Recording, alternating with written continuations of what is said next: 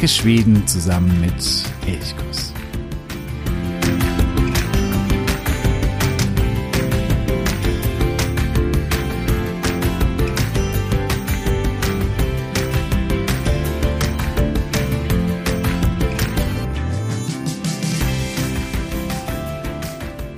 Tjena god morgon. Ich freue mich, dass du heute wieder dabei bist bei dieser zweiten Folge über die schwedische Schule. Mein Name ist Jo von Elchkurs und ich ja, freue mich, dass du dabei bist und wir starten auch direkt wieder mit der schwedischen Schule.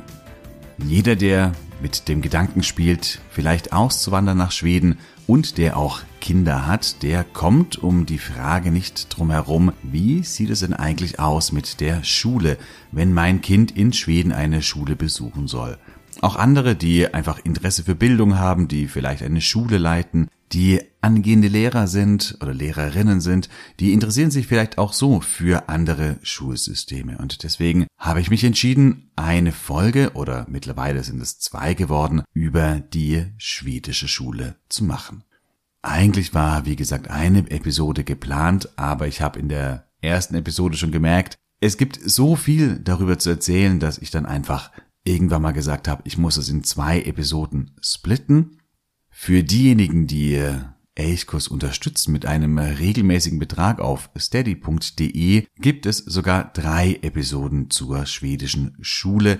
Hier werden wir auf manche Dinge noch ein bisschen genauer eingehen und manche Aspekte wie beispielsweise die ganz konkreten Übergänge zwischen der schwedischen Grundschule und dem Gymnasium ein bisschen genauer anschauen. Wir werden uns hier die freien Schulen auch etwas genauer anschauen, vor allen Dingen noch intensiv auf Entwicklungsgespräche und Entwicklungspläne eingehen und ganz zum Schluss auch noch auf die Unterstützungsmöglichkeiten, die man als Einwanderer oder als Neuschwede an der schwedischen Schule hat. Darauf gehe ich vor allen Dingen in den Bonusfolgen ein. Also wenn du Elchkus unterstützen magst, dann bekommst du hier drei Episoden zur schwedischen Schule.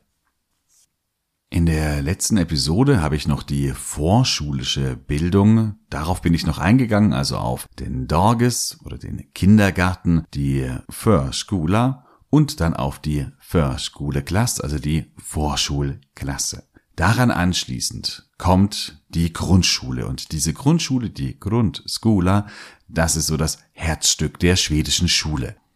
Sie ist neun Jahre lang, eine Ganztagsschule und eine Gesamtschule. Das heißt, jede schwedische Schülerin, jeder schwedische Schüler muss auf die Grundskola gehen. Wer diese absolviert hat, hat damit auch seine Schulpflicht erfüllt, muss also nicht weiter auf das Gymnasium gehen, aber die Grundschule, die ist für jeden Pflicht. Es ist immer so ein bisschen schwierig, wenn ich immer Grundschule sage, weil man dann wenn man so einen deutschen Hintergrund hat, natürlich an die deutsche Grundschule denkt, die von der ersten bis zur vierten, in manchen Bundesländern bis zur sechsten Klasse geht. Da muss man einfach mal ein bisschen aufpassen. Ich werde trotzdem von der Grundschule sprechen, aber meine damit natürlich dann diese neunjährige Einheits- und Gesamtschule. Die Förschule Klasse, das habe ich in der letzten Episode schon erklärt, das ist sozusagen der Jahrgang Null und oft ist die Förschule Klasse auch schon in den Räumlichkeiten der normalen Grundschule irgendwie integriert. Das heißt, manche sprechen auch, dass die schwedische Grundschule eigentlich zehn Jahre umfasst, wenn man diese Förschule Klasse, die Vorschulklasse, noch mit hineinrechnet. Also die eigentliche Grundschule, das sind nur neun Jahre, aber de facto sind eigentlich eben die schwedischen Schüler zehn Jahre auf dieser Grundschule, wenn die Vorschulklasse mit hineingerechnet wird. Früher wurde die Grundschule noch in drei Stadien unterteilt, die immer drei Jahre gedauert haben. Das war Lågstadiet, Mellanstadiet und Höchststadiet, also das niedrige Stadium, das Zwischenstadium und das hohe Stadium oder die hohe Phase. Jede Phase oder jedes Stadium umfasst eben drei Schuljahre. Heute verzichtet man auf diese Einteilung. Man hat sie aber oder man spürt sie immer noch. Zum Beispiel gibt es bestimmte Schulen, die nur oder reine Höchststadiet-Schulen sind. Die Schule, an der ich in äh, Göteborg oder in der Nähe von Göteborg unterrichtet habe, die hatte sogar die Klassen sechs bis neun. Das war so eine Höchstdordiet-Schule, die aber schon ein bisschen früher angefangen hat. Auch das gibt es häufiger mal. Das heißt, es gibt durchaus die Möglichkeit oder die Wahrscheinlichkeit, dass man auch nochmal zwischendrin doch die Schule wechseln muss, weil das irgendwie so kommunal genauso organisiert ist. Viele Schulen bieten aber an, von der ersten bis zur neunten Klasse geht es durchgängig durch. Der große Unterschied zwischen Log und Mellanstadiet und Höchststadiet ist vor allen Dingen der, dass im Höchststadiet das Fachlehrerprinzip vorherrscht. In den unteren Jahrgängen ist es so ähnlich wie auch in Deutschland. Es gibt eben einen Klassenlehrer, eine Klassenlehrerin, die die Kinder sehr umfangreich unterrichtet und sehr, sehr viele Stunden mit der Klasse verbringt. Im Höchststadiet, da gibt es dann eben die Fachlehrer, die eben nur für ihr Fach in einer bestimmten Klasse unterrichten. Auch in den Lehrplänen, zu denen komme ich gleich noch, da bilden sich diese drei Phasen auch ab, weil die Lehrpläne immer in äh, ja in drei Jahreszielen sozusagen formuliert werden. Aber wie gesagt, da komme ich gleich noch ein bisschen intensiver drauf. 1994 wurde in Schweden die freie Schulwahl eingeführt. Das heißt, dass Eltern oder die Kinder nun frei entscheiden können, welche Grundschule sie besuchen wollen. Davor war die Sprengelpflicht, das heißt, man musste in die Schule gehen, die eben am nächstgelegenen war. Jetzt kann man ganz, ganz frei wählen.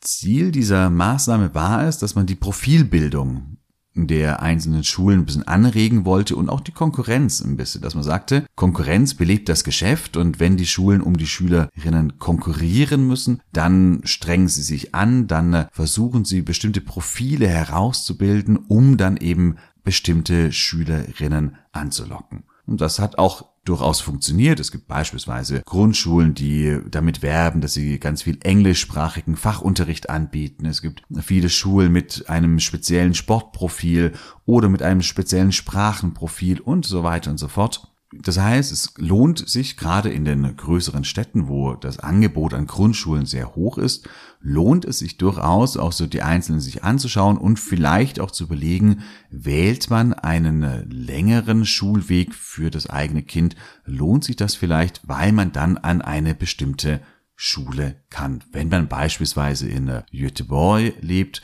dann könnte es mit einem deutschen Hintergrund oder einem österreichischen oder schweizerischen Hintergrund vielleicht interessant sein, auf die Tysker-Schulan zu gehen. Das ist keine richtige deutsche Schule, also keine vom deutschen Staat betriebene Schule, aber es ist eine Schule, die ein sehr starkes deutschsprachiges Profil hat. Und das könnte dann ja vielleicht interessant sein.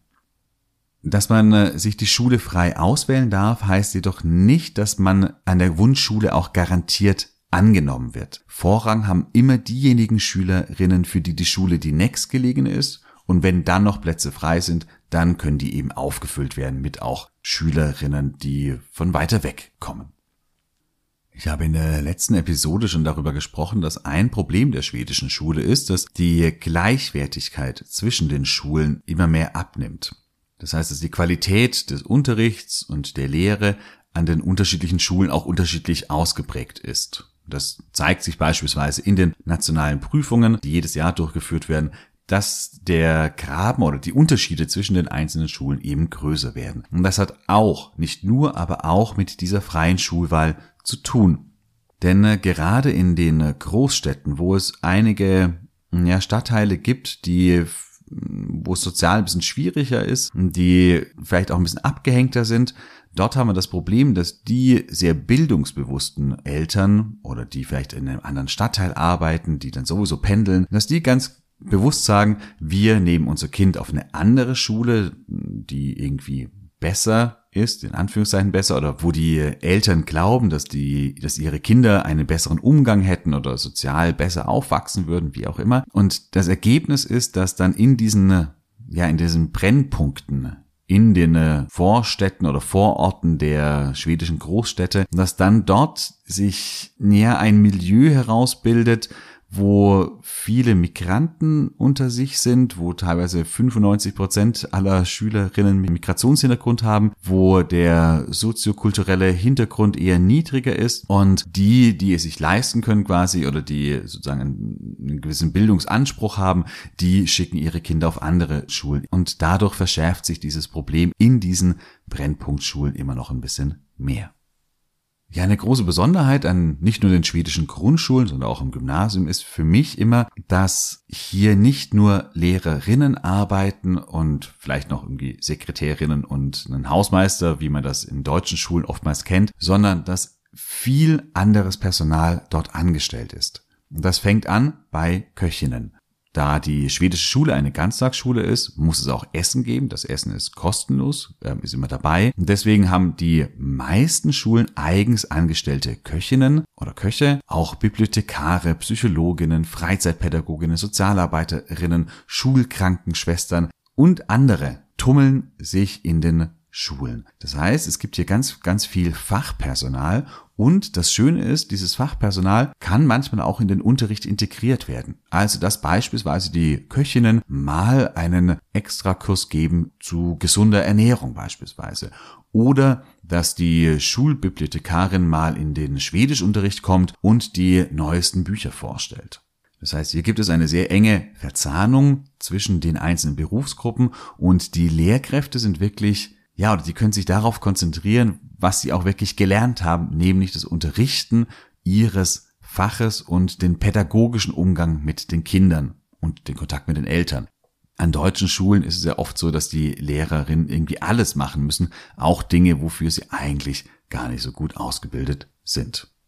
Der Unterricht an der schwedischen Grundschule dauert im Normalfall ungefähr bis 15 oder 16 Uhr. Das ist von Schule zu Schule ein bisschen unterschiedlich. Wer da noch länger in der Schule bleiben will oder bleiben muss, da gibt es dann entsprechende Angebote. Wie in Deutschland regelt auch der Lehrplan die grundlegenden Inhalte der Schule, also die gelehrt werden sollen, der sogenannte Läroplan, und der wird zentral von Stockholm vom Skolverket vorgegeben. Das heißt, es gelten in ganz Schweden die gleichen Lehrpläne. Hier werden die Kenntnisse und Fertigkeiten festgeschrieben. Also er ist sehr stark kompetenzorientiert. Das ist schon sehr, sehr lange so, deutlich länger als es in Deutschland der Fall ist. Und es wird immer klar festgeschrieben, was die Kinder nach der dritten, nach der sechsten und nach der neunten Klasse erworben haben sollen. Das heißt, hier sieht man wieder Lågstadiet, Mellanstadiet. Immer am Ende eines Stadiums, da haben die oder da sollen die Kinder bestimmte Fertigkeiten, bestimmte Kompetenzen erworben haben. Heißt aber auch, wie der Unterrichtsstoff innerhalb dieser drei Jahre verteilt wird, innerhalb eines Faches, das kann die Schule oder die Lehrkraft eben festlegen. Das heißt, es wird nicht hier ganz klar festgeschrieben, in der siebten Klasse muss man das und das und das machen, sondern man kann das durchaus auch in der achten machen oder man kann da, ja, ist einfach deutlich flexibler. Das hat große Chancen, es bietet unglaublich viele Möglichkeiten. Wenn man zum Beispiel mehr mit fächerübergreifenden Unterricht äh, damit arbeiten möchte, dann kann man seine eigenen Inhalte einfach so schieben, dass es eben passt, hat aber manchmal auch den Nachteil, dass diese ja, größere Organisation, die hier dann erforderlich ist, wenn man quasi auch Inhalte verschieben kann, wie man das möchte. Und wenn ich sage, ich kann, muss etwas in der siebten Klasse noch nicht machen, ich kann das auch gerne in der achten oder vielleicht sogar erst in der neunten Klasse machen, wie auch immer, das kann natürlich bei bestimmten Lehrkräften auch dazu führen, dass sie Dinge einfach schieben, schieben, schieben und am Schluss gar nicht mehr schaffen. Das heißt, hier kommt auf die Lehrkraft eine deutlich höhere Verantwortung dann auch zu, dass sie diese drei Jahre, bis die Schülerinnen wieder sozusagen an so einem Kompetenzziel angekommen sind, dass sie das dann eben auch gut verteilen und die Schülerinnen dort gut hinführen. Immer am Ende der dritten, sechsten und neunten Klasse wird dann eine nationale Prüfung durchgeführt. Und in diesen Prüfungen wird eben überprüft, ob die Schülerinnen diese Ziele, die eben im Lehrplan festgeschrieben sind, auch tatsächlich erreicht haben um äh, ein gleichwertiges Niveau im ganzen Land zu erreichen oder dafür zu sorgen und auch um natürlich einen gewissen Druck auf die Schulen aufzubauen. Das darf man, glaube ich, auch nicht von der Hand weisen, werden die Ergebnisse veröffentlicht und sind für jeden einsehbar. Das heißt, man kann auf die Seiten des Schoolwerkets gehen und dort für die Grundschule, für die man sich interessiert, genau anschauen, wie schneiden denn da die Schülerinnen in den nationalen Prüfungen ab. Das ist überhaupt kein Problem für jeden sofort einsehbar. Das hat sicherlich den Vorteil, dass ein gewisser Druck ausgeübt wird auf die Schulen und die Schulen schon sich darum bemühen müssen, auch wirklich die Schülerinnen gut und bestmöglich zu fördern.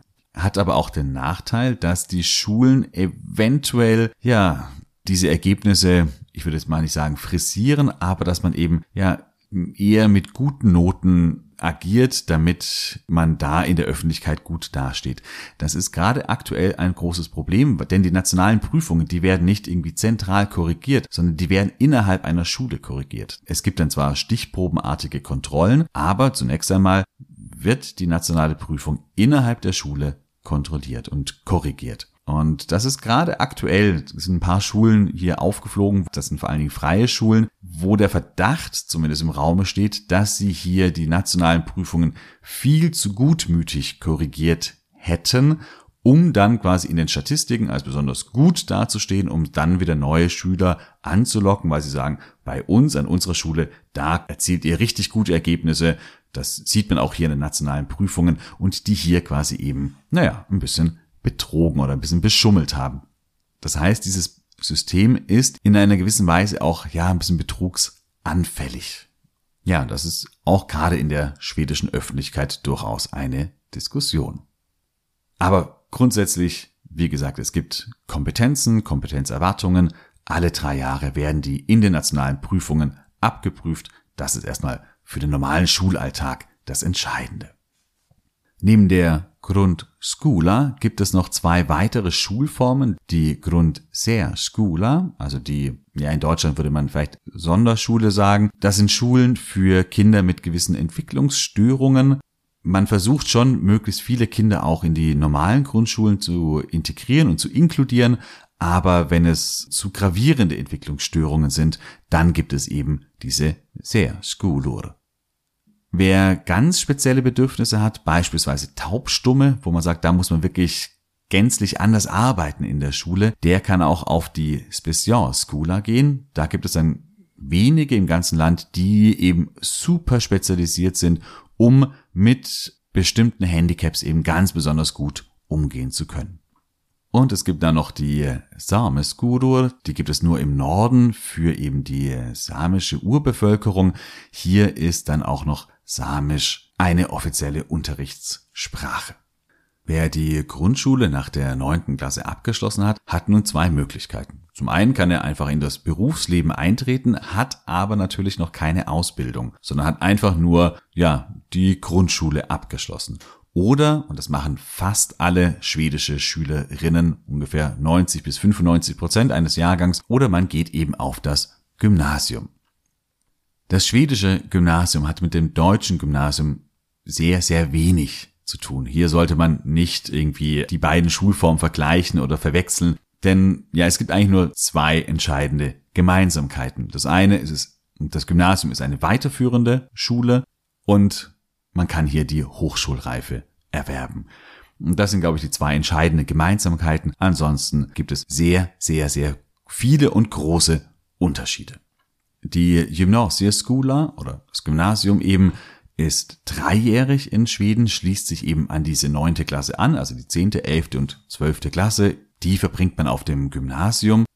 Und wie gesagt, es sind 90 bis 95 Prozent aller schwedischen Schüler, die oder eines Jahrgangs, die eben auf das Gymnasium wechseln. Das ist erstmal eine sehr beeindruckende Zahl, relativiert sich dann aber, wenn man weiß, dass eben die Fach- und die Berufsschulen in Schweden ins Gymnasium integriert sind. Das heißt, die Berufsausbildung, die ist eben auch im Gymnasium möglich.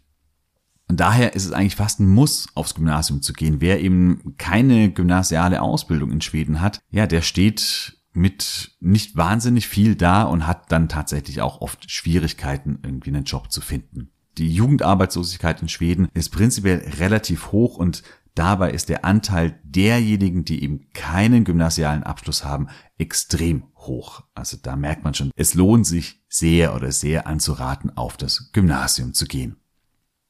Grundsätzlich kann jeder oder jede, der die Schwedisch oder Schwedisch als Zweitsprache. Dazu komme ich dann nochmal im äh, besonderen Bereich, wo es um die Unterstützungsmöglichkeiten für Neuschweden geht. Also wer in Schwedisch oder Schwedisch als Zweitsprache, in Mathematik, Englisch und in fünf weiteren Fächern in der Grundschule bestanden hat. Also mindestens eine E geschafft hat. Zu Noten komme ich auch später nochmal. Der darf aufs Gymnasium wechseln. Der hat die Zugangserlaubnis bekommen. Jetzt gibt es aber hier ja die unterschiedlichen Zweige und wer auf einen Zweig möchte, der ein hochschulvorbereitendes Programm beinhaltet, also beispielsweise auf den naturwissenschaftlichen Zweig oder auf den gesellschaftlichen Zweig, der muss in Schwedisch oder Schwedisch als Zweitsprache, Mathematik, Englisch und in neun weiteren Fächern bestanden haben. Außerdem erfordern einzelne Programme das Bestehen ganz bestimmter Fächer. Also ins gesellschaftliche Programm kommt beispielsweise nur derjenige, der Geografie, Geschichte, Politik und Religion, das ist so ein Sammelfach in Schweden, wer dieses Fach bestanden hat. Das heißt, wer hier ein F hat, der hat keine Chance auf das gesellschaftswissenschaftliche Programm zu kommen. Macht natürlich auch Sinn, wer hier durchgefallen ist, der hat ja oft kein Interesse wahrscheinlich für diese Fächer oder kein Verständnis für die Fächer. Dann macht es auch keinen Sinn, hier weiterzuarbeiten. Und es gibt noch eine Einschränkung. Bestimmte Programme sind sehr beliebt. Bewerben sich also mehr Schülerinnen, als es Plätze gibt, dann entscheiden die Noten darüber, wer einen Platz erhält und wer nicht. Also es lohnt sich schon sehr, die neunte Klasse sich da anzustrengen und eben möglichst viele Punkte zu sammeln, um dann quasi da eine gute Basis zu haben, um auf das Programm zu kommen, wo man gerne hin möchte. Punkte sammelt man durch die Noten. Wer zur Notenskala komme ich gleich eigentlich später nochmal. Es gibt die Noten A bis F. A ist das Beste. Wer ein Fach mit A abgeschlossen hat, bekommt dafür 20 Punkte. Wer mit B abgeschlossen hat, bekommt 17,5, C 15, D 12,5, E 10 und F ist eben durchgefallen. Dafür gibt es 0 Punkte. Nun werden für alle Fächer, die man eben in der Grundschule abgeschlossen hat, diese Punkte zusammengerechnet. Wenn man beispielsweise in ein Berufsprogramm möchte, also in ein für einen bestimmten Beruf vorbereitendes Programm möchte, dann muss man auch hier wieder Schwedisch oder Schwedisch als Zweitsprache, Englisch und Mathematik und eben fünf weitere Fächer bestanden haben. Insgesamt sind das also mindestens 80 Punkte. Also wer in diesen acht Fächern immer E hat, sozusagen gerade bestanden, der hat eben genau 80 Punkte. Für die hochschulvorbereitenden Programme braucht man mindestens 120 Punkte, weil man eben Schwedisch, Schwedisch als Zweitsprache, Englisch, Mathematik und neun weitere Fächer bestanden haben muss. Und wenn es jetzt eben nun mehr Bewerberinnen als Plätze gibt, dann gibt es eine Rangliste und am Schluss wird ganz klar nach Noten ausgewählt. Also wer mehr Punkte hat, der kommt eben eher rein. Wer dann eben eine Absage bekommt, der muss dann nochmal umwählen und schauen, ob er irgendwo anders hineinkommt. Und dann gibt es für spezielle Programme nochmal spezielle Aufnahmekriterien. Beispielsweise muss jemand, der in das Berufstänzerprogramm hinein möchte, auch das gibt es, der braucht eine Aufnahmeprüfung und auch eine Gesundheitsprüfung beispielsweise. Sollten die Noten der Grundschule nicht ausreichen, um auf das Gymnasium zu kommen, ist der Zug aber trotzdem noch nicht abgefahren. Und das ist das Gute an der schwedischen Schule. Es gibt eigentlich immer die Möglichkeit, nochmal irgendwie etwas nachzuholen. Dann kann man in ganz spezielle Einführungsprogramme auf den äh, Gymnasien gehen und in denen wird dann das fehlende Wissen nachgeholt und sobald man das hat, kann man dann eben in das normale Programm wechseln. Das heißt, man kann hier immer irgendwie noch weiter kommen wie die ganze Aufnahmeregelung funktioniert, also wer hier welche Punkte sammeln muss, äh, welche Fächer bestanden haben muss und so weiter und so fort, das wird in der Bonus-Episode erklärt, genauer erklärt. Das heißt, wenn du dich dafür interessierst, dann äh, unterstütze Elchkurs, damit du an die Bonus-Episoden rankommst und dir dann auch das genau erklären kannst. Schauen wir uns die Notengebung noch ein bisschen genauer an. Auch die war sehr lange und sehr häufig Anlass für viel Diskussionsstoff. Bis 2011 erhielten die Schülerinnen in Schweden erst ab der achten Klasse Zensuren. Davor gab es schriftliche Beurteilung, aber eben keine, ja, keine Ziffernote. Die Notenskala war hier vierstufig. Es gab MWG, Mücke, Well, Gutschent, ist quasi sehr gut, WG, Well, Gutschent, quasi eine gute Leistung. Dann gab es noch G, gut schent, das hieß einfach bestanden und IG Icke gut schent nicht bestanden. Seit 2011 gehören diese Noten aber der Vergangenheit an. Seitdem werden jetzt auch die Fächer ab der sechsten Klasse beziehungsweise in der zweiten Fremdsprache ab der siebten Klasse benotet. Also in der sechsten Klasse, da kommt die zweite Fremdsprache dazu. Das kann Deutsch oder Spanisch oder Französisch sein im Normalfall. Die wird aber in der ersten Klasse, also in der sechsten Klasse, wo man die Sprache lernt, noch nicht benotet, sondern eben erst ab der siebten Klasse. Alle anderen Fächer werden ab der sechsten Klasse benotet. Das ist im internationalen Vergleich aber immer noch relativ spät.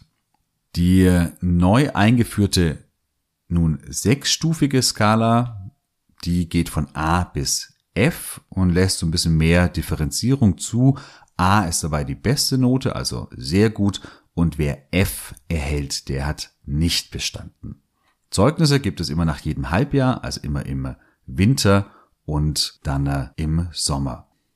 Wie die Noten erhoben werden, das unterscheidet sich eigentlich nicht so sonderlich von einer deutschen Schule beispielsweise. Also es gibt sowohl mündliche als auch schriftliche Beurteilungen. Es gibt natürlich Klassenarbeiten. Es gibt dann eben auch Gruppenarbeiten, die benotet werden können. Laborversuche können benotet werden, Präsentationen und so weiter und so fort.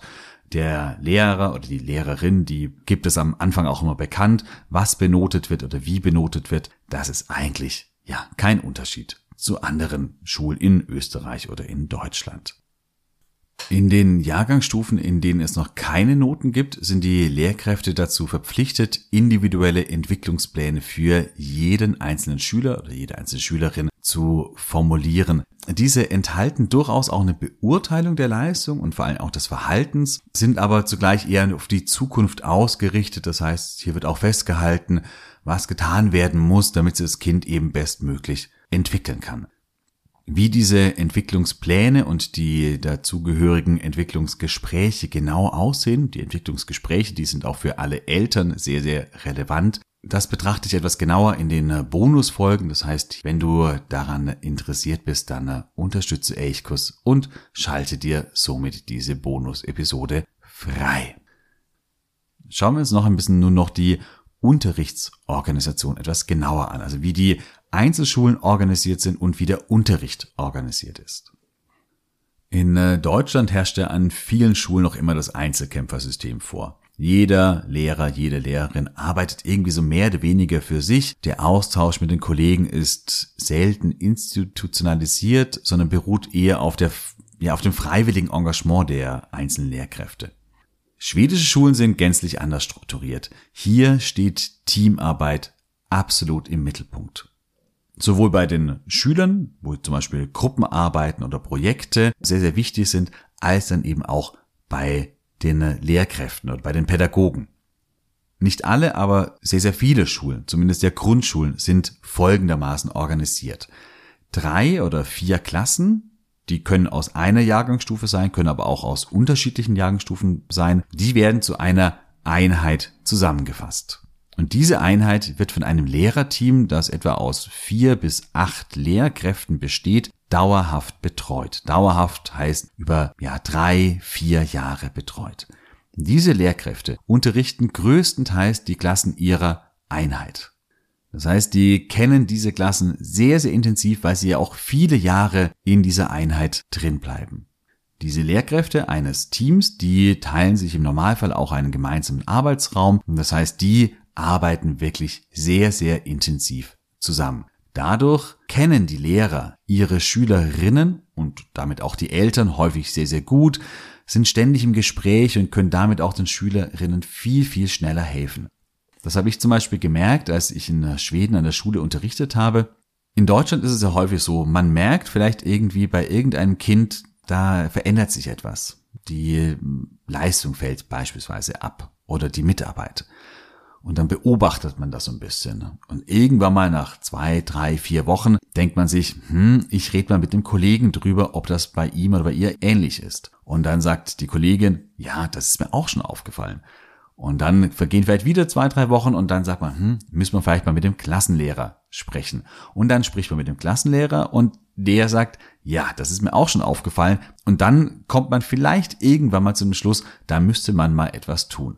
Und in der Zwischenzeit sind aber viele Wochen oder Monate ins Land gegangen, wo dem, dem Kind noch nicht geholfen wurde, wo noch keine Unterstützung da war. Und das kann eventuell, ja, ein Problem sein, wenn dann zu viel Zeit ins Land geht.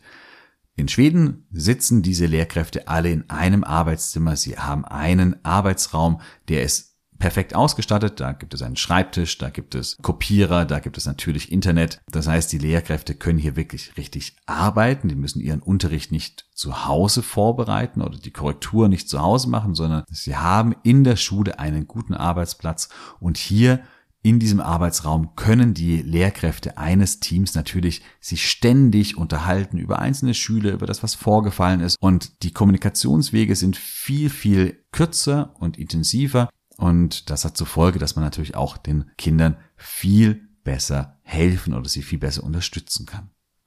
Auch fächerübergreifender Unterricht ist so natürlich viel, viel eher möglich, weil der Kollege oder die Kollegin, die dann eben ein anderes Fach, mit dem ich zusammenarbeiten möchte, der sitzt im gleichen Zimmer, man kann sich einfach viel besser absprechen, Dinge planen und dann auch in Gang setzen. Prinzipiell ist Frontalunterricht in Schweden eher selten. Am Gymnasium ist er vielleicht noch häufiger der Fall, an der Grundschule eigentlich so gut wie gar nicht mehr. Einzelne Phasen kommen vor, aber die sind eben sehr, sehr selten. Projektarbeiten, Gruppenarbeiten oder auch Formen des selbstständigen, entdeckenden Lernens, bei dem der Lehrer dann stärker in den Hintergrund rückt oder stärker in die Rolle des Lernbegleiters schlüpft, die kommen sehr, sehr häufig vor. Es gibt auch viele solche Formen wie Wochenplanarbeit beispielsweise, wo eben selbstständig gearbeitet wird. Da die Schule eine Ganztagsschule ist, sind Hausaufgaben nicht so gewöhnlich wie in Deutschland, kommen natürlich auch vor, gerade im Fremdsprachenunterricht, wo es darum geht, Vokabeln beispielsweise zu lernen. Das muss man irgendwie zu Hause machen. Aber insgesamt gibt es deutlich weniger Hausaufgaben, als man das vielleicht von Deutschland kennt. Ja, wer die deutsche Schule gewohnt ist, der ist häufig auch sehr, sehr irritiert, wenn er den ersten Stundenplan des eigenen Kindes an der schwedischen Schule entdeckt. Da ist dann kein 45 Minuten Rhythmus, da gibt es unterschiedliche Pausen, die sind auch unterschiedlich lang, da gibt es Unterrichtsstunden, die sind mal 60 Minuten, mal 90 Minuten, mal 40 Minuten, wie auch immer. Es gibt sehr, sehr unterschiedliche Zeiteinheiten und das wirkt überhaupt gar nicht einheitlich. Und genauso ist es auch. Es ist nicht einheitlich, wie der Stundenplan an einer Schule organisiert wird. In manchen Schulen in Schweden haben die Schüler auch einen offenen Beginn. Also da kann man zum Beispiel um 8 Uhr kommen, andere aber erst um 8.30 Uhr, wo quasi so ein, ja, ein offenes Ankommen möglich ist. Und dann folgt vielleicht eine Stunde, die eben 60 Minuten dauert. Dann gibt es eine, die 40 Minuten dauert, eine, die 90 Minuten dauert. Die Pausen sind von Klasse zu Klasse unterschiedlich. Das heißt, nicht alle Klassen haben zur gleichen Zeit Pause, sondern die eine hat eben um 9.20 Uhr und die andere dann erst um 9.40 Uhr, wie auch immer. Die Mittagspausen sind unterschiedlich, sodass die Klassenlehrkräfte zusammen mit ihren Klassen zu einer bestimmten Zeit in die Mensa gehen können und da nicht alle Schüler gleichzeitig hinströmen, sondern man in Ruhe quasi eine halbe Stunde oder 40 Minuten für das Mittagessen Zeit hat. Dann wird aufgeräumt und die nächste Klasse kommt in den Speisesaal. Die Schule kann das gestalten, wie sie es für richtig hält. Im äh, Gesetz, das zentral aus Stockholm kommt, sind nur die Stunden vorgeschrieben, die in jedem Fach unterrichtet werden müssen insgesamt. Wie die dann aber verteilt werden, das kann völlig flexibel geregelt werden.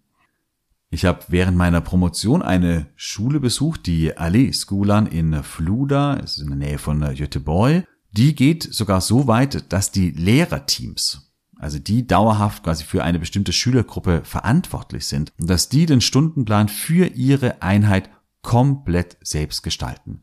Da wird nur irgendwie festgelegt, okay, hier die Turnhalle, also so Einheiten, die eben ja für die ganze Schule wichtig sind oder wo alle Einheiten drauf Zugriff haben müssen, die werden irgendwie festgelegt.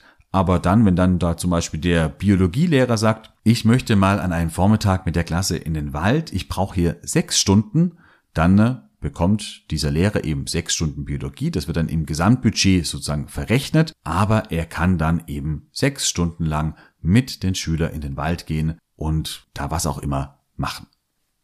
Das heißt, man sieht hier, die einzelne Schule ist in Schweden viel, viel, viel selbstständiger und deutlich anders getaktet, als man es aus Deutschland kennt. Und das ist, glaube ich, wirklich ein enormer Unterschied, wo man sich hier auch am Anfang ein bisschen umstellen muss. Ich persönlich finde das wundervoll und einen der ganz großen Vorteile der schwedischen Schule im Vergleich zur deutschen Schule, wo es doch ein sehr starres Korsett gibt, in das sich die Schulen reinquetschen müssen, wo es wenig Freiheiten gibt, wenig Freiräume und wo die Schule insgesamt dann doch relativ wenig selber bestimmen und selber gestalten kann.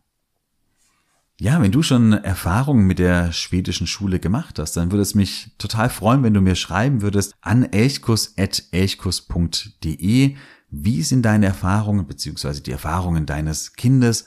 Was hat dir besonders gut gefallen? Gibt es vielleicht auch Dinge, wo du sagst, das läuft eher schwierig oder nicht so gut an der schwedischen Schule? Schreib mir gerne. Und dann freue ich mich, wenn du natürlich auch in der nächsten Woche wieder einschaltest hier bei Elchkus und wieder dabei bist. Dann werden wir uns wieder auf die Spuren von Nils Holgersson machen. Bis dahin wünsche ich dir eine wunderschöne Woche. Hade so bra. Wie hörst.